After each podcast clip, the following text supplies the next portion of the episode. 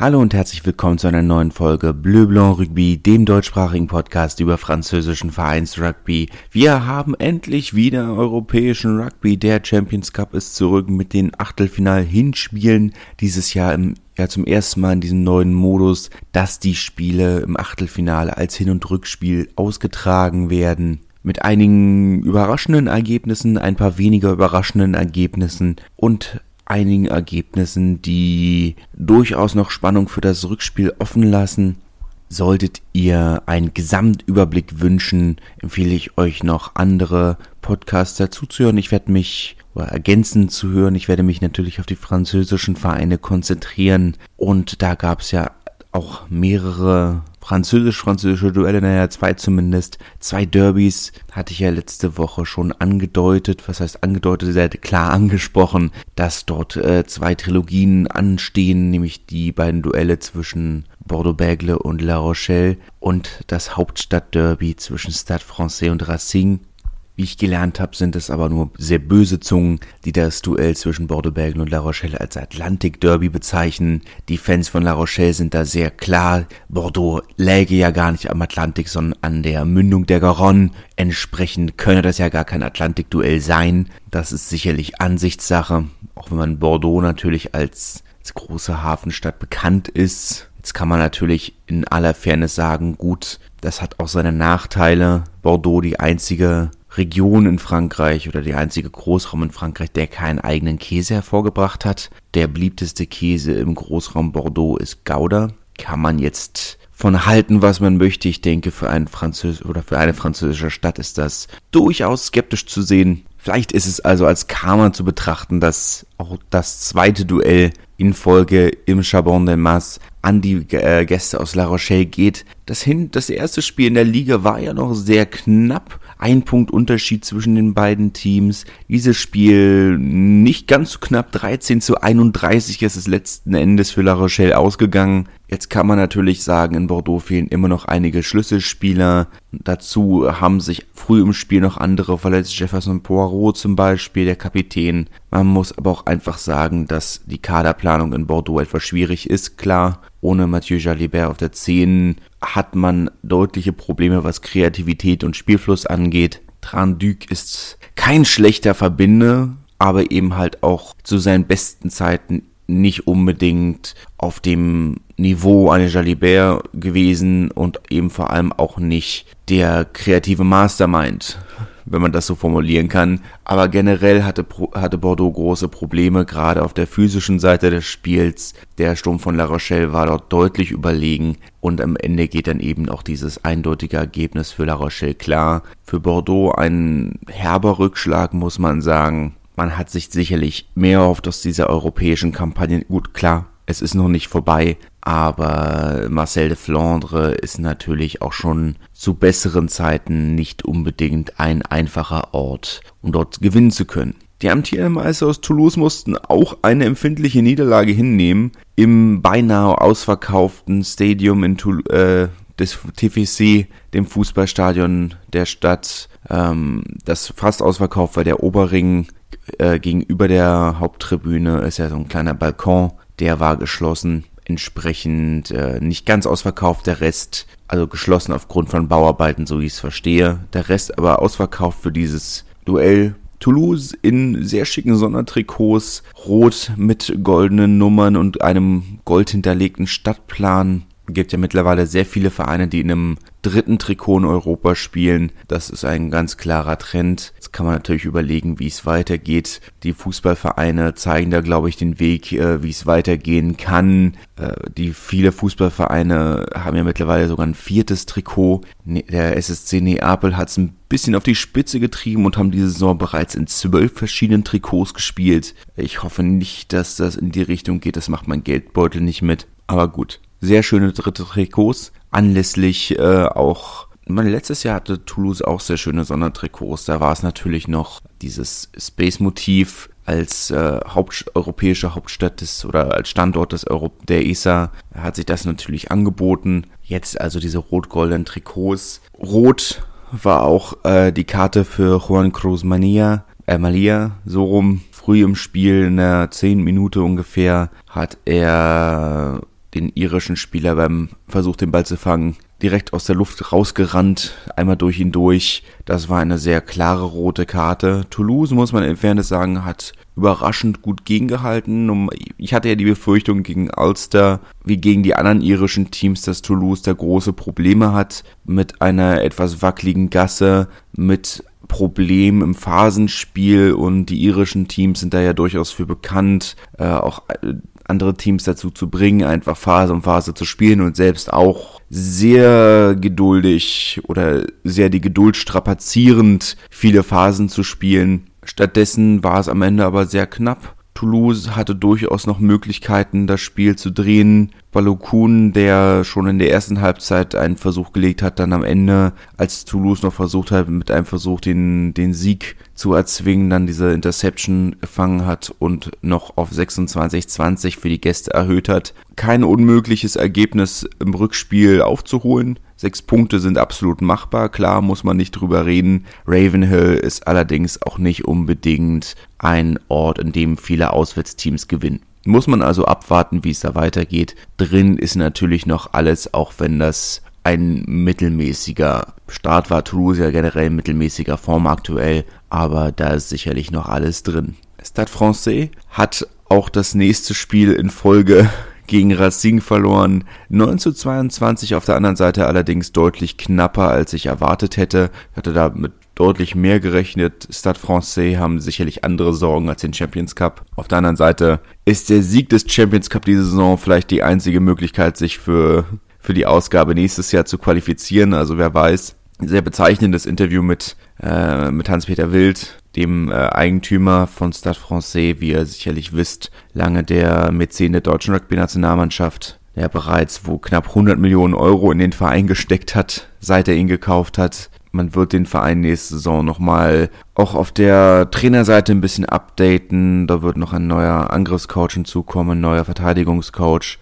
Äh, auch wenn es nicht ganz eindeutig war, ob sie bis jetzt keinen hatten oder ob sie die, äh, sie ersetzen. Wäre schon bedenklich, wenn sie keinen hätten. Aber gut, man weiß ja nie. Aber da muss noch einiges kommen. Das ist in der Höhe schon fast gnädig von Racing, die lange nicht richtig ins Spiel gefunden haben. Aber da muss man sich, glaube ich, keine Illusionen machen, wie das Spiel nächste Woche ausgeht. Ist jetzt die vierte oder fünfte Niederlage in Folge für, für Stade Francais gegen Racing. Ist natürlich bitter gegen den Stadtrivalen. Das kenne ich ja auch sehr gut. Aber nicht überraschend. In kein, keiner Art und Weise überraschend. Montpellier überraschend hoch gegen die Harlequins. 40 zu 26. Merkwürdiges Spiel wenn man ehrlich ist, das erste europäische Knockout-Spiel tatsächlich, das in Montpellier gespielt wird. Also von Montpellier. In Montpellier selbst wurden schon Spiele gespielt. Clermont zum Beispiel hat ja unter anderem sein Halbfinale gegen Munster vor einigen Jahren in Montpellier gespielt. Die Harlequins, die ersten 20 Minuten absolut dominant. Montpellier kaum aus der eigenen 22 rausgekommen, aber keinen Punkt rausgeholt. Nach äh, nach 45 Minuten stand es immer noch 37 zu 0 für Montpellier. Harlequins haben sich dann auch aufgrund etwas zurückhaltend agierender Gastgeber gut zurückgekämpft. Montpellier dann noch auf 40 zu 26 erhöht. 14 Punkte ist weniger Spielraum als nötig gewesen wäre. Da wäre deutlich mehr Luft gewesen gegen die amtierenden englischen Meister, aber sicherlich trotzdem ein akzeptables Ergebnis, formulieren wir es mal so. 14 Punkte ist immer noch ein guter Puffer und ich bin mir sicher, dass, äh, dass man da nächstes oder dieses Wochenende noch äh, die nächste Runde schafft. Drücken wir die Daumen. Clermont auf der anderen Seite hatte keinerlei Chance gegen Leicester Tigers. Die englischen Tabellenführer haben das Spiel sehr souverän gewonnen, 10 zu 29. Clermont dürfte damit relativ sicher raus sein, aber das war auch in der war auch absolut absehbar. Clermont, wenn man mich fragt, etwas glücklich überhaupt weitergekommen zu sein, aber das war in der Form absehbar, dass gegen Leicester nicht allzu viel zu holen sein wird. Wir bleiben gespannt, wie es am Wochenende weitergeht. Die Champions Cup Spiele ja weiter äh, gratis und live auf Morgan Sports TV über euren Browser oder falls ein Smart TV habt, vielleicht sogar darüber, äh, darüber. Aber so weit bin ich noch nicht ganz. Von daher über den Browser. Funktioniert aber super. Dieses Wochenende war es mit englischem Kommentar, aber ich weiß, dass einige Gruppenspiele auch mit deutschem Kommentar waren. Also muss man, muss man abwarten, wie das weitergeht.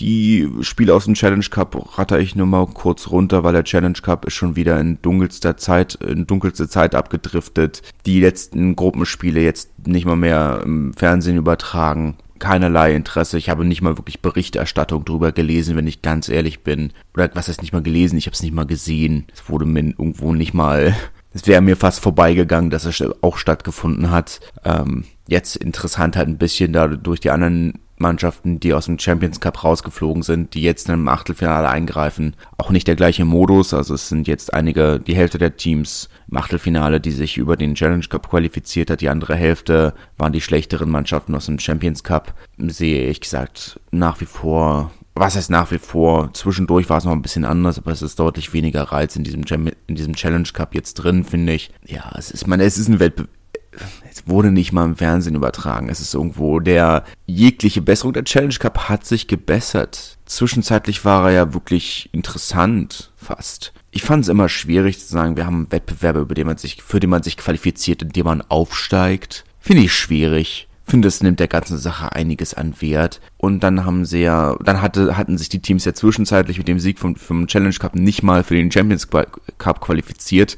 Da hatte dann ja kein Team mehr Bock, das zu spielen. Und jetzt haben ja fast alle nur noch ihre U23 hingeschickt. Das haben sie dann wieder geändert und dann wurde es auch wieder besser und einige Teams haben da sehr viel Mühe investiert. Aber jetzt, seit, seit in diesem Jahr ist es schon wieder an dem Punkt angekommen, wo, wo wenige Teams wirklich, ähm, oder eine Edition, in der wieder viele Teams das Ganze als äh, Ruhepol nutzen. Aber gehen wir mal kurz durch. Biarritz hat 20 zu 17 gegen Toulon gewonnen. Biarritz dabei sogar fast in Bestbesetzung, während Toulon durchaus ähm, ein wenig rotiert hat. Nicht ganz so krass wie, wie befürchtet, aber die fast die gesamte Bank ist äh, aus der U23, also die einzige Ausnahme auf der Bank. Ähm, oder die einzige wirkliche Ausnahme auf der Bank ist Kieran Brooks. Dorian Laborde hat sicherlich auch schon in der Top 14 ein paar Mal gespielt, aber kann man nicht behaupten, dass er wirklich ein Stammspieler gewesen wäre und in der ersten in der Start 15 auch einige Spieler dabei, die ähm, noch nicht allzu viel Spielzeit hatten. Der Amerikaner Mike Sossini, äh, Fiangai zum Beispiel, äh, Emeric Setiano, Jules Coulon, ja, da ist schon einiges dabei. Attila Scepter, das kann man jetzt, ist wieder ein Streitfall. Thomas Sall hat noch nicht allzu viel Spielzeit gehabt, aber Attila Scepter bin ich gespannt, weil der irgendwo hat ja viel durchgemacht.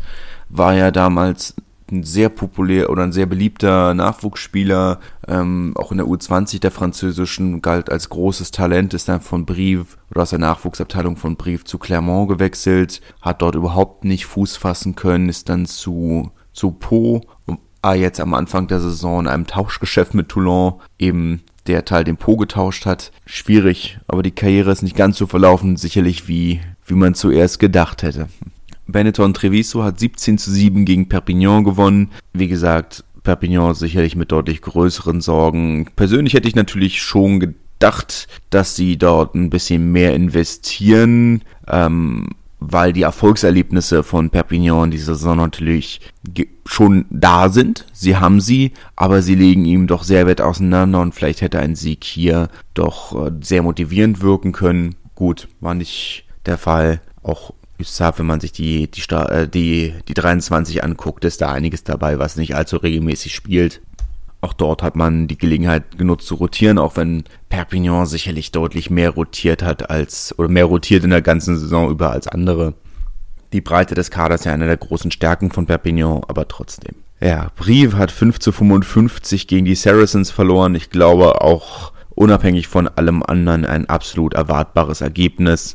Äh, auch ohne rotierte Mannschaft ein, ein erwartbares Ergebnis. Ich glaube, auch in Bestbesetzung wäre das nicht groß anders ausgegangen. Muss man vielleicht also sogar loben, die Leistung. Po hat ebenfalls hoch verloren und zwar 54 zu 5 in Embra. Äh, von was ich gelesen habe, sogar sehr gut besuchtes Spiel. 6.500 waren wohl da. Das ist ja für schottische Verhältnisse sehr, sehr gut. Für ein Challenge Cup Spiel auch überraschend. Pro, ja, meine, der Versuch kam in der 77. Minute. Also, es hätte auch durchaus sein können, dass sie dieses Spiel 54-0 verlieren. Aber ja, da war nicht mehr, war nicht allzu viel Motivation da. Pro nicht mal mit einer kompletten 23 angereist, wenn ich es gerade richtig sehe. Ähm, darf man sich dann halt auch nicht wundern. Die Achtelfinalspiele jetzt am Wochenende, also ein einfaches Spiel, also was ein einfaches Spiel, also kein Hin- und Rückspiel, sondern nur dieses eine Duell. Castre muss bei London Irish ran, Biarritz empfängt die Wasps, Lyon empfängt die Worcester Warriors, Toulon spielt gegen Benetton Treviso und das war's dann auch schon mit der französischen Beteiligung. Kommen wir zu spannenderen Dingen, zu Pro de Deux. Ein wilder Spieltag in Teilen. 10 zu 10 das Donnerstagabendspiel zwischen Béziers und Oyonnax. Schwierige Wetter, Wetterbedingungen, starker Wind, wie bei einigen Spielen an diesem Wochenende, der da viel, ähm, viel kaputt gemacht hat an Spannung, viele Pässe, die wild durch die Gegend geflogen sind, Kicks, die nicht gelandet sind. Oyonnax hat eigentlich viel richtig gemacht, das Gedränge komplett dominiert. Im offenen Spiel aber ein bisschen nachlässig. Bézier, die an sich gut verteidigt haben, aber eben in den Standardsituationen im Gedränge komplett unterlegen waren. Die Gasse ein bisschen mittelmäßig. Und dann kommen sie gegen eine an, eine an sich klassenbessere Mannschaft Umklassen bessere Mannschaft wie Oyonnax hat auch nicht wirklich hinterher. Von daher das 10-10 für Bézier eigentlich fast wie ein Sieg zu werten. Oyonnax wird verkraften insgesamt sicherlich. Vier Spieltage vor Ende haben sie zumindest den dritten Platz sicher. Zwei Punkte hinter Bayern auf dem zweiten, da ist noch alles drin. Colomiers, äh, Entschuldigung, apropos Bayonne, hätte ich fast ein Spiel übersprungen. Bayonne hat 32 zu 14 gegen Bourg-en-Bresse gewonnen. Mit Offensivbonus müssen wir nicht drüber reden, dass die Stärkeverhältnisse waren ja doch relativ klar. Auch wenn ich natürlich ähm, mir da noch ein paar Mal auf die Zunge beißen muss, wie falsch ich Bourg-en-Bresse eingeschätzt habe. Äh, für mich wäre Bourg-en-Bresse äh, hatte ich vor der Saison als Überraschungsteam eingeschätzt, dass sie in die Top 6 kommen. Jetzt sind sie auf dem 15. Platz. Ähm, ja, nehme ich zurück. Nee, nehme ich nicht zurück. Ich stehe dazu. Vor am Anfang der Saison sah es ganz danach aus, aber gut, lag ich sehr falsch. Passiert. Dürfen wir auch gespannt sein, wie es bei Bayonne nächste Saison weitergeht. Sollten sie aufsteigen, wird's spannend. Haben ja einiges äh, umgewurstelt oder sind dabei einiges umzuwursteln für die nächste Saison. Neuer Trainerstab ist sowieso schon verpflichtet, unter anderem eben auch der Trainer von Wann. An äh, ihre beiden Verbinder haben sie auch schon ausgetauscht für nächste Saison. Äh, Manuel Ordaz, der spanische Nationalspieler, wird nicht verlängert werden, was ein bisschen schade ist, weil er ein Eigengewächs ist. Und ähm, Maxime Lafage wird zu Wann wechseln, was sicherlich für Christopher Hilsenbeck eine ganz interessante Situation wird. Ob, ähm, ob Lafage ihn oder Canton Etienne ersetzt, das bleibt abzuwarten. Wann ja generell kriegt ja auch einen, sollte er bleiben, bekäme er auch noch einen zweiten einen neuen Neuner auf, an die Seite. Persillier, Will Persillier, der kanadische Nachwuchsspieler von äh, Stade Francais, der einige Erstliga äh, Einsätze hatte diese Saison 23 ist er mittlerweile, was er nicht mehr ganz Nachwuchsspieler, aber trotzdem bleibt spannend. Stattdessen geholt haben sie ja, hat Bayonne ja neben Maxim Maschno auch Camilo Lopez. Das ist eine, also eine sehr erfahrene Achse, die sie hätten. Und äh, Jason Robinson, den aktuellen Verbinder von Narbonne, der als Backup für Lopez dann agieren wird. Apropos Narbonne, Narbonne hat auch verloren. 24 zu 12 gegen Colomiers, eine sehr maue erste Halbzeit, die 7 zu 0 geendet hat. Auch dort der heftige Wind, der vieles ein wenig durcheinander gewirbelt hat. Narbonne, die auf dieses 24 zu 12 mit, mit der Sirene quasi kam. Es war ein relativ eindeutiges Spiel. Äh, der Klassenerhalt eigentlich nur noch theoretisch möglich. Das kann man dann eigentlich abhaken. Bin dann gespannt, ob sie die nächsten Spiele dann sehr beruhigt aufspielen, sehr locker aufspielen, weil sie nichts mehr zu verlieren haben. Bei elf Punkten Rückstand und vier Spielen wäre zwar prinzipiell alles möglich, aber ich glaube, da rechnet nicht mal wirklich jemand mit gegen Grenoble, die noch theoretisch im Abstiegskampf mit drinstecken, ähm, wäre aber durchaus was zu holen darf man gespannt bleiben, wie das weitergeht. Grenoble selbst haben wichtigen, wichtige vier Punkte geholt. 22 zu 21 haben sie zu Hause gegen Montauban gewonnen. Ähm, volles Stadion, 10.000 Leute waren da. Etwas überraschend, hätte ich nicht gedacht. Man of the Match, Thomas Fortunel, der Zehner von Grenoble, der das Gros der Punkte erzielt hat. Äh, der ehemalige Verbinder von Montauban hatte gegen seinen Ex-Verein einiges zu beweisen. Und das hat auch sehr souverän getan. Wichtige vier Punkte, äh, damit kann man sich, glaube ich, relativ sicher fühlen für die nächste Saison,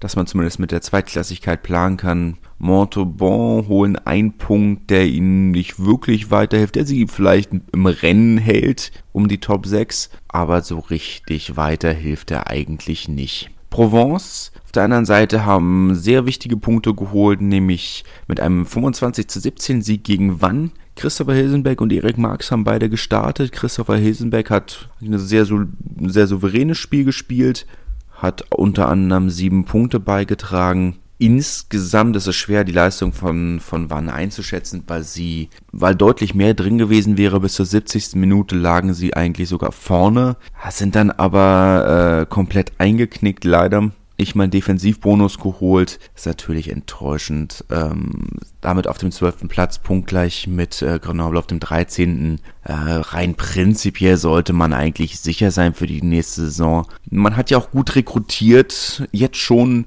das in der Hoffnung für nächste Saison vielleicht wieder die Top, äh, Top 6 oder eigentlich wollte man ja sogar nächste Saison, war ja der Plan, innerhalb von drei Jahren aufsteigen. Das ja, müsste dann nächste Saison klappen. Ja. Aber die Saison können sie damit, glaube ich, dann jetzt komplett abschreiben. Agen hat mit Offensivbonus 31 zu 10 gegen Rouen gewonnen, die ja eigentlich mit dem Ergebnis relativ gut bedient sein könnten. Da war nicht mehr drin. Nevers hat 19 zu 17 gegen Carcassonne gewonnen, können eigentlich relativ glücklich sein mit dem Ergebnis. Carcassonne, die zum Ende des Spiels erst mit einem äh, Dropkick und dann mit einem Penalty zwei Chancen hatten, das Spiel noch zu gewinnen. Beides äh, daneben leider. Was ist leider? Beides daneben. Leider ist ja relativ. Aber zumindest einen Defensivbonus haben sie geholt. Nevers, die damit auf den vierten Platz vorrücken können, ist ja alles unglaublich eng. Nevers auf dem vierten Platz hat 67 Punkte. Colomiers und Carcassonne auf 5 und 6 haben 66 Punkte. Und dahinter haben Provence und Montauban beide 63 Punkte. Also alles noch sehr eng beieinander. Monomasson auf dem ersten Platz allerdings 10 Punkte Vorsprung, 14 zu 32 und offen mit Offensivbonus in Aurillac. Äh, sehr überraschend das Ergebnis, überraschend hoch auch. Damit war, glaube ich, in der Höhe nicht zu rechnen bei schwierigen Witterungsbedingungen, dass Montauban das so sauber, so glatt runterspielen. Damit hätte ich nicht gerechnet. Aber gut, sie sind nicht umsonst Tabellenführer. Januar, Februar haben sie schon ein wenig geschwächelt, sich seitdem aber wieder sehr gefangen. Und äh, damit spielen sie jetzt die äh, Saison sehr souverän, hoffentlich noch zu Ende. Und dann können wir uns auf sehr spannende Halbfinals und Finals freuen, weil Mont äh, sind klar das beste Team der regulären Saison. Egal was passiert, sie haben jetzt fast doppelt so viele Punkte wie letztes Jahr. Das ist schon äh, spektakulär. Ich muss mal gucken, wie viele Punkte Perpignan letzte Saison geholt hat. Ist schon relativ nah beieinander. Naja, wie dem auch sei, ähm, Bayern, Oyonnax sicherlich die beiden anderen großen Kandidaten auf den Aufstieg. Darf man gespannt sein, was passiert. Nachdem wir alle davon ausgegangen sind, dass Bayern diese Saison sehr souverän meistern wird, könnte es jetzt nochmal sehr spannend werden. Warten wir es ab. Und machen dann weiter mit der National. Dort gab es nur drei Nachholspiele, ähm, zumindest zwei von dreien sehr interessant aus, äh, in Anführungszeichen, deutscher Perspektive. Ein Duell aus sportlicher Perspektive sehr faszinierend oder sehr überraschend. Äh, fangen wir aber erstmal an mit einem Topspiel, nämlich Valence Romance gegen Nizza. Ein deutsches Duell. Tim Menzel für äh, Valence in der Start 15. Kurt Haupt kam in Anfang der zweiten Halbzeit von der Bank für Nizza. Äh, man muss vor allem sagen, Tim Menzel mit einer sehr spektakulären ersten Halbzeit einen Versuch vorbereitet, einen Versuch gelegt klar der Mann des Spiels für mich. Vielleicht sogar der Mann des Spieltags, auch wenn nur drei Spiele natürlich gespielt wurden. 30 zu 15 ist es letzten Endes ausgegangen. Souveräne Leistung von Valence. Nizza dürfen wieder enttäuscht sein. Sie haben sehr viel liegen lassen, nachdem sie in der ersten Minute mit 13-0 in Führung gegangen sind, wäre da deutlich mehr drin gewesen, wenn man das Spiel souverän gespielt hätte. Aber wie bei Nizza so oft der Fall diese Saison, ist da noch Luft nach oben. Tarbe hat 22 zu 20 gegen Obenas gewonnen mit Maxim Moltmann auf der 15. Auch ein überraschend knappes Ergebnis äh, gegen Obenas, die ähm, noch sehr stark um ihren Klassenerhalt kämpfen müssen, wäre rein prinzipiell deutlich mehr drin gewesen, aber Tarbe letzten Endes solide, aber unspektakulär. Und das, die große Überraschung des Spieltags Bourgoin, die 47 zu 10 gegen Dijon gewonnen haben, die ebenfalls vom Abstieg bedro äh, bedrohten Gäste sehr enttäuschend, ähm, hatten nicht wirklich das Bedürfnis, ihren Senf zu der Partie dazuzugeben. Bourgoin, die damit relativ klar und relativ eindeutig ihren äh, Klassenerhalt gesichert haben, einige Spieler, von denen man die Saison wenig gesehen hat. Ähm, Michael Simutonga zum Beispiel, der ehemalige Spieler vom ASMCA oder Mohamed Kribash, die eigentlich vom Namen her relativ große Ergänzungen zu dem Kader sein sollten Anfang der Saison, genauso wie zum Beispiel Benjamin Noble, die insgesamt aber sehr ruhig geblieben sind, äh, endlich mal wirklich die Leistung gezeigt haben, die, von, die man von ihnen am Anfang der Saison erwartet hat. Krebasch, der äh, schon, der die ersten Versuch, Punkte im Spiel gelegt, äh, gemacht hat, fünf, ach Gott, ein Versuch in der 23. Minute unter anderem aber da war sicherlich noch, also unter anderem, weil er natürlich auch äh, an einem anderen Maul beteiligt war, der zu Punkten geführt hat. Ich finde das immer schwierig, die einem, einem Spieler zuzuordnen. Aber ja. Und, was heißt und? Wir ergänzen noch äh, die Adlerwatch. Zwei weitere Nationalspieler von äh, vier möglichen unterhalb der National waren im Einsatz. Mathieu Decaux hat wie immer gestartet für Lannemazon. 23 zu 3 ging es letzten, letzten Endes aus gegen Bagnières. Und Mika Tjumenev kam von der Bank für Gargrenière. Die haben 34 zu 23 gegen Macron gewonnen. Wenig überraschend. Ähm, ganze Menge Karten, auch ein sehr durchwachsenes Spiel. Äh, rote Karte auf beiden Seiten am Ende des Spiels. Da kam es dann wahrscheinlich nochmal zu einer kleinen Auseinandersetzung. Ich habe es leider nicht gesehen, auch weil es nicht übertragen wird oder wurde. Das letzte reguläre Saisonspiel, Carcarenière, äh, klar die beste Mannschaft in der, in der F1, haben deutlich oder 20 mehr Punkte als alle anderen Vereine. Äh, klar gewonnen ihre Gruppen oder ihre Gruppe. Und ab nächster Woche geht's dann in die Playoffs. Warten wir mal ab, wie es weitergeht. Sie sind natürlich neben Nîmes äh, die großen Favoriten auf den Aufstieg in die National das war es auch schon von dieser Folge. Ende der Woche, was, was heißt Ende der Woche, ähm, werde die Tage noch eine zweite, meine Jubiläumsfolge aufnehmen. Die Sonderfolge hatte ich ja letzte Woche schon mal angedeutet. Äh, soll um Stadien und Stadionbesuch und äh, Fanaufkommen und Ticketverkäufe und das Ganze drum und dran in Frankreich geben, äh, gehen. Und äh, genau, das soll hoffentlich Donnerstag, Freitag kommen. Und dann wünsche ich euch bis dahin einen äh, schönen Tag, eine schöne Woche. Bis dahin, tschüss. Wie baut man eine harmonische Beziehung zu seinem Hund auf? Puh, gar nicht so leicht. Und deshalb frage ich nach, wie es anderen Hundeeltern gelingt, beziehungsweise wie die daran arbeiten. Bei Iswas Dog reden wir dann drüber. Alle 14 Tage neu mit mir, Malte Asmus und unserer Expertin für eine harmonische Mensch-Hund-Beziehung, Melanie Lippisch. Iswas Dog mit Malte Asmus. Überall, wo es Podcasts gibt.